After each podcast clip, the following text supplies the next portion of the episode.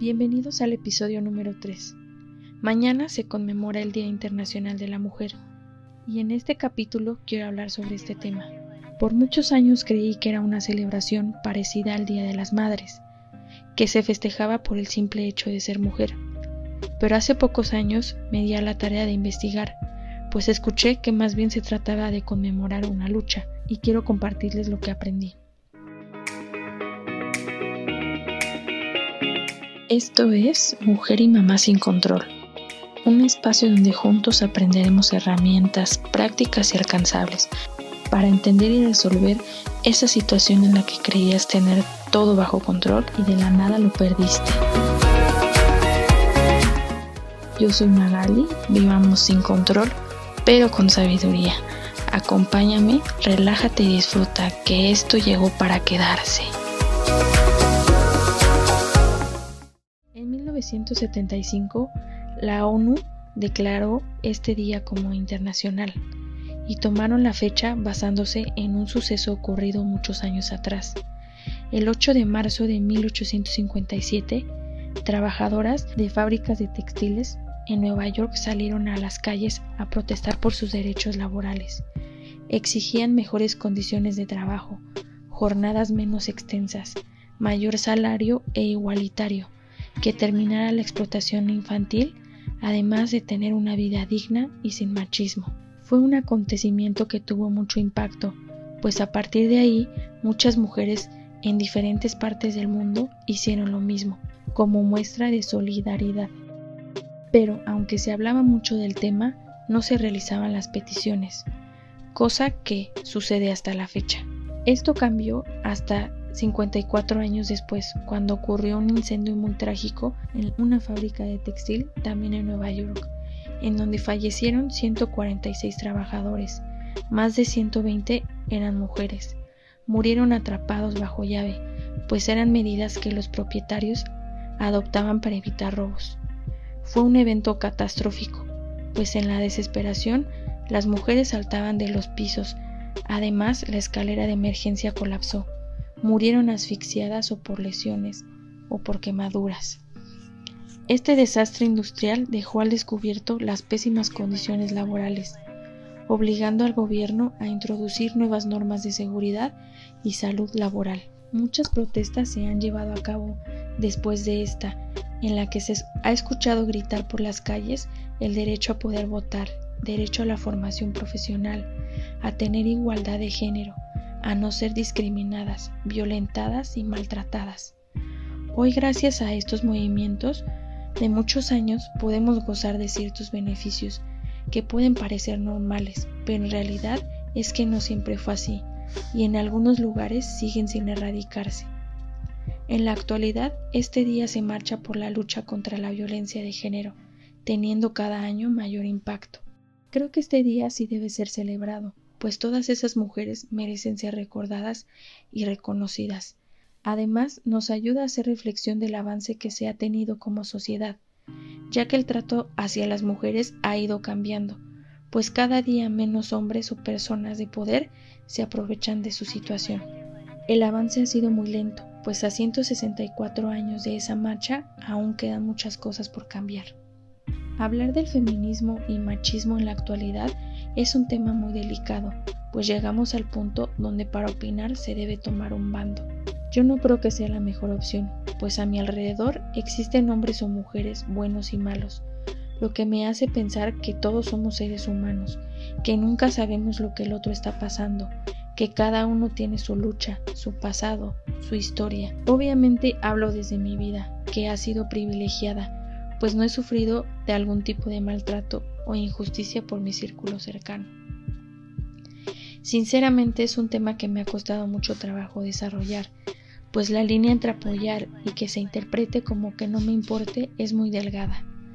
Hasta hoy nunca me había cuestionado el significado que tiene para mí ser mujer, pues como lo mencioné, el privilegio de gozar de un trato digno, derecho a estudiar, a una vida sin violencia, no todas la tenemos.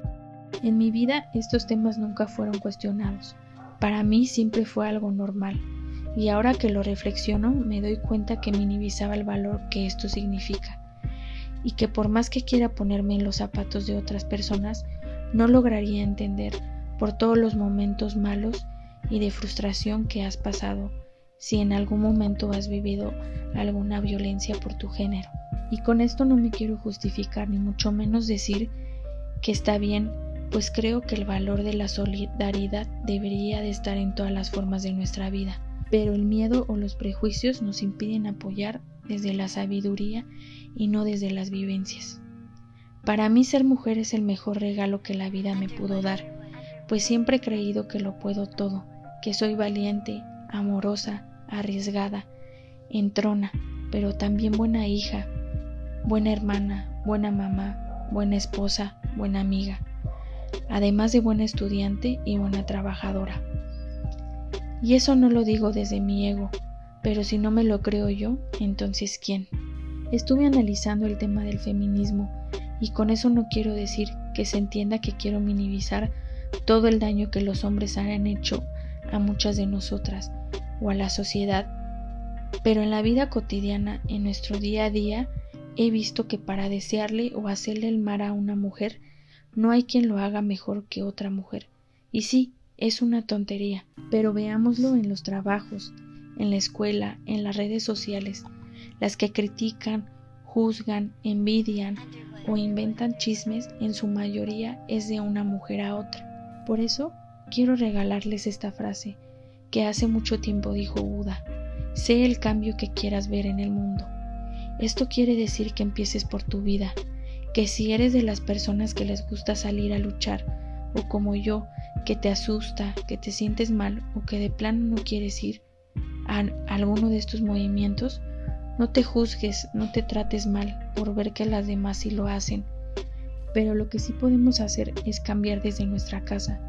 No hagas lo que no te gusta que te hagan. No juzgues sin conocer. No envidies lo que tú no tienes. Y esto no es un discurso motivacional. Es momento para reflexionar, pues las personas o momentos llegan a nuestra vida para enseñarnos algo bueno o algo malo. Y aunque hoy no veas el sol salir, nada es por casualidad. Acuérdense que les he comentado que cada quien enfoca la energía en lo que nuestra vida necesita sanar o evolucionar.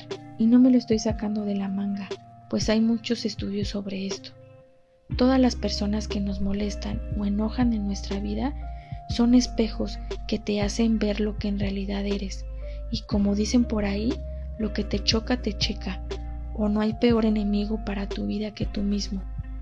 Como esa hay muchas frases y podría seguir diciéndote muchas, pero tal vez pensamos que no es así, que nunca has sido o que nunca te has comportado como eso que más te molesta. Y lo creo. Pero para explicarme mejor, te daré un ejemplo. Si alguna vez has pensado que no te gustan las injusticias o las personas violentas, muchas veces en tu vida te topas con personas o momentos de este tipo. Es como si tuvieras un radar, y te puedo decir que esa es tu parte oscura o escondida. Y sí, en este momento tu cabeza dice de nuevo, no, eso no es cierto, pues yo no fui ni quiero ser así. Y puede pasar que actualmente no lo seas, pero analiza años anteriores en tu vida y podrás descubrir que efectivamente en alguna etapa lo fuiste, o también pudiera ser que por más que reflexiones te des cuenta que no, que en ninguna etapa has pasado por esta situación, pero te aseguro que aun cuando no lo recuerdes, viviste un momento que abrió esa herida y que arde cada que ves algo parecido, ya sea en tu vida o en la de los demás. Y si en este momento lo identificaste, felicidades. Te puedo garantizar que con esto ya tienes más del 50% del trabajo hecho para cambiar y dejar de molestarte. Y si no me crees que identificar las cosas hace que poco a poco se modifiquen, te daré un ejemplo. ¿Te ha pasado que tú repites una palabra o una frase que no te has dado cuenta? Porque para tu cerebro esto es normal, pero de repente alguna persona te lo hace ver. Y a partir de ese momento es como si te encendieran un foquito rojo. Y cada que la repites te cae el 20 de que es verdad. Y después de algún tiempo esa palabra o frase la dejas de utilizar, o al menos cada que la dices estás consciente de cuántas veces la repites. Otro ejemplo que tengo, que a mí me ha pasado mucho, es que hoy digo, tal carro me gusta, y a partir de mañana, como por arte de magia, aparecen muchos más. Esto se debe a que tu cerebro pasa de la parte subconsciente a la consciente, poniendo atención en ese carro que antes no veías. ¿Y a qué va todo esto con respecto al Día de la Mujer? Sé que esto no cambiará la situación en la que vive todo el mundo, pero lo que quiero hacerte pensar es que avanzaríamos mucho si nos dejáramos de hacer daño como individuos y mucho más entre mujeres. Y como me gusta que tengas elementos claros para reflexionar, te dejaré esta tarea. Es un ejercicio que aprendí y que queda muy bien para esta ocasión. La idea es tomarte tu tiempo, pues no es fácil la autocrítica, requiere de mucho análisis y sobre todo absoluta sinceridad. Por eso vas a pensar en el nombre de 10 personas que te chocan por su manera de ser, por sus comentarios, por su vida. Y si no tienes algo muy marcado, escribe lo que te enoja o lo que no puedes ver que haga. Anótalas de mayor a menor molestia. Esto te ayudará a los puntos siguientes. Aunque es tarea, en este momento necesito que hagas tu lista mental o de manera rápida para poder darte un dato real. La mayoría de estas personas serán cercanas a tu círculo. Por ejemplo, tus papás, tus amigos, tu pareja, tus hijos. Y esto explica lo que te comenté anteriormente, que nosotros buscamos a las personas por una razón correcta, aunque a veces parece que elegimos a la persona incorrecta. Y eso es porque nosotros debemos sanar esa situación. Además, más del 50% de esta lista serán mujeres. ¿Te das cuenta que nos fijamos en todo lo que las demás hacen y con eso nos dañamos entre nosotras? Ahora, ya que tengas tu lista con los nombres, anota qué es lo que te molesta de esa persona. Y después analiza si tú eres o has sido así. Con este ejercicio aprenderás a identificar qué es lo que quieres y lo que no en tu vida y créeme que cada vez será más fácil alejarte de esas personas o momentos. Y si no puedes tomar distancia porque son personas muy cercanas a ti, cuando tú lo sanes, verás a esa persona de manera diferente. Ya no te va a molestar más lo que ella haga.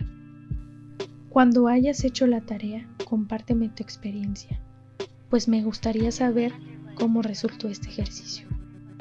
Retomando las bendiciones y privilegios que me ha dado ser mujer, también es crear vida.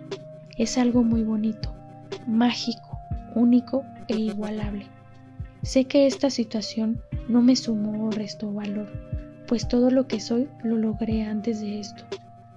Por eso, si eres de las que no quieren tener hijos, todavía no se decide o por más que lo intenta, no lo ha logrado, que nadie te diga que no vales por no tenerlos, o que la sociedad no te orille a tomar decisiones precipitadas. Recuerda, tú eres dueña de tu cuerpo y de tus decisiones. Para terminar, quiero dar gracias a todas las mujeres que forman parte de mi vida, a mi mamá, a mis hermanas, a mis amigas y a ti que me escuchas. Somos maravillosas por el simple hecho de ser mujeres. Además, tenemos superpoderes, pero al mismo tiempo vivimos un deporte extremo todos los días. Sigamos cada una con nuestra lucha, pero sobre todo tratemos de ser mejores personas. Juntas somos invencibles. Gracias, hasta el próximo episodio.